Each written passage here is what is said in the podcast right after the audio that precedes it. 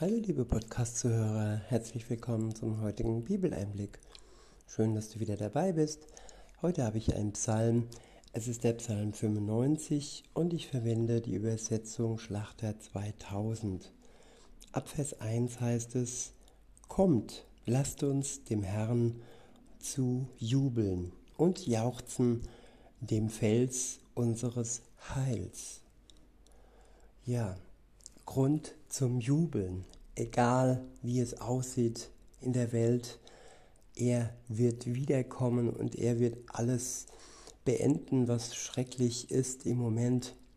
Und ja, das ist ein Grund, dass wir ihm heute schon zujubeln dürfen und können, weil wir wissen, dass all das Schreckliche bald zu Ende sein wird. Er ist unser Heil, er macht uns heil, er heilt uns im Herzen, in der Seele und auch bis zum Ende unseres Lebens, Tag für Tag, wird unser Körper erneuert, unsere Zellen erneuern sich, bis unsere Zeit ihr Ende findet. Hier auf Erden. Und ja, er schenkt uns sogar durch den Glauben an seinen Sohn Jesus Christus ewiges Leben. Und da wird dann nichts mehr vergehen, da wird nichts mehr altern. Wir werden dann ewiglich, ja, glücklich mit ihm zusammen im Himmel wohnen. Weiter heißt es in Vers 2, lasst uns ihm begegnen mit Lobgesang und mit Psalmen ihm zu jauchzen. Denn der Herr ist ein großer Gott und ein großer König über alle Götter. Ich wiederhole, lasst uns ihm begegnen mit Lobgesang und mit Psalmen, ihm zu jauchzen. Ja, das Ziel ist, ihm zu begegnen. Wir begegnen ihm im Gebet, in seinem Wort, und in unserem Leben durch Begegnungen mit anderen Christen oder durch Menschen, ja, die, ob sie wollen oder nicht, sein, seinen Willen durchsetzen, so wie auch der Pharao zum Beispiel im Alten Testament den Willen Gottes durchgesetzt hat, auch wenn er ja nicht mit ihm unterwegs war. Und Gottes Plan ist ein guter Plan und das ist wirklich ein Grund, um ihn ja zu loben und ihm zu, zu jubeln. Denn er ist ein großer Gott und ein großer König über alle Götter, die eigentlich keine Götter sind, sondern ja, mehr oder weniger möchte gern Götter sind. Er allein hat die Macht, alles zu erschaffen und es aber auch wieder zum Ende kommen zu lassen. Damit ist diese Welt gemeint, unser irdisches Leben gemeint, aber er hat auch die Kraft und die Macht, ewiges zu erschaffen.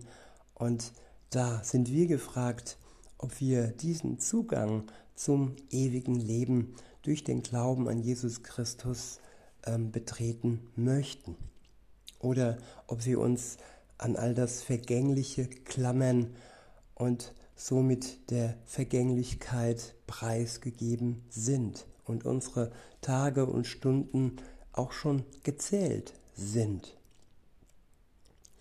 In, äh, in Vers 4 heißt es, in seiner Hand sind die Tiefen der Erde und die Gipfel der Berge gehören ihm.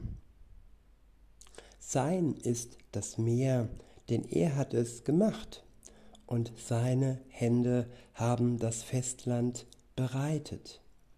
Kommt, lasst uns anbeten und uns beugen. Lasst uns niederfallen vor dem Herrn, unserem Schöpfer. Denn er ist unser Gott und wir sind das Volk seiner Weide und die Schafe seiner Hand. Ja, liebe Zuhörerin, lieber Zuhörer, ist er auch dein Gott? Bist du auch ähm, ja, ein Bestandteil seines, seiner Familie. Nutz die Chance und mach heute klare Sache, wenn du es bis heute noch nicht getan hast. Denn aufzuschieben, was wunderbar ist und was das größte Geschenk ist, was man sich vorstellen kann, nämlich das ewige Leben und eine Hoffnung, die wirklich hält und nicht ähm, ja, vergeht.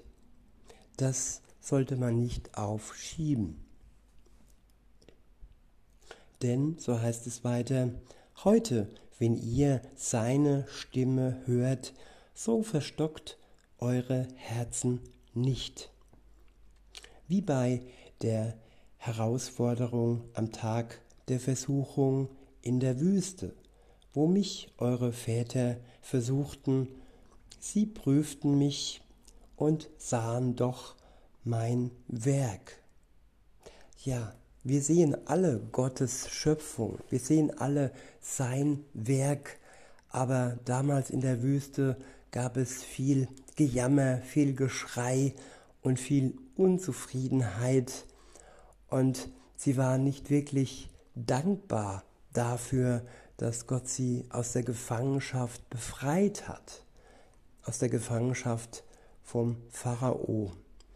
Und diese Dankbarkeit, ja, dafür kann ich mich entscheiden. Und insofern sollten auch wir uns entscheiden, Gott für unser Leben und für ja, diese Hoffnung, die er uns schenken möchte, die beständig ist, die ein Versprechen ist, die ein Erbe ist, das wir dann antreten, wenn Jesus wiederkommt. In Vers 10 heißt es, 40 Jahre empfand ich Ekel vor diesem Geschlecht.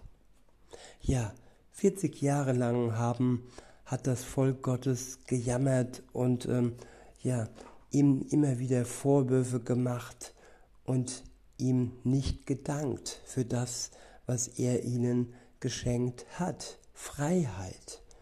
Er hat sie befreit vor dieser Sklaverei, vor dieser äh, Knechtschaft der Ägypter. Weiter heißt es, und ich sprach, sie sind ein Volk, das in seinem Herzen in die Irre geht, und sie haben meine Wege nicht erkannt, so dass ich schwor in meinem Zorn, sie sollen nicht in meine Ruhe eingehen. Ich wiederhole ab Vers 10 bis zum Schluss. 40 Jahre lang empfand ich Ekel vor diesem Geschlecht, und ich sprach, sie sind ein Volk, das in seinem Herzen in die Irre geht und sie haben meine Wege nicht erkannt. Ja, im Herzen beginnt die Wahrheit. Und wenn wir im Herzen schon irre geleitet sind, uns verführen haben lassen und unzufrieden sind, dann ja, können wir auch nicht den richtigen Weg finden, den richtigen Weg erkennen Gottes Weg erkennen, dass er uns zeigt in seinem Wort und durch andere Zeichen, die uns über den Weg laufen in unserem Leben. Und Gott, das steht fest, er liebt jeden einzelnen Menschen und sein Zorn ist nur, nicht nur, sondern ja, gegen die Sünde gewandt. Und wenn wir fest wenn wir uns festklammern an der Sünde und nicht bereit sind, seinen guten Weg zu äh, betreten, dann ja, haben wir nur eins und ein einziges Ziel und das heißt ja ewiglich seine Ruhe nicht zu empfangen, ewiglich in Gottes ja Ferne leben müssen und nicht in seiner Nähe und nicht seine Herrlichkeit und das Glück zu spüren, das wir spüren, das steht fest, wenn wir uns auf Jesus Christus einlassen. In diesem Sinne wünsche ich euch noch einen schönen Tag und sage bis denne.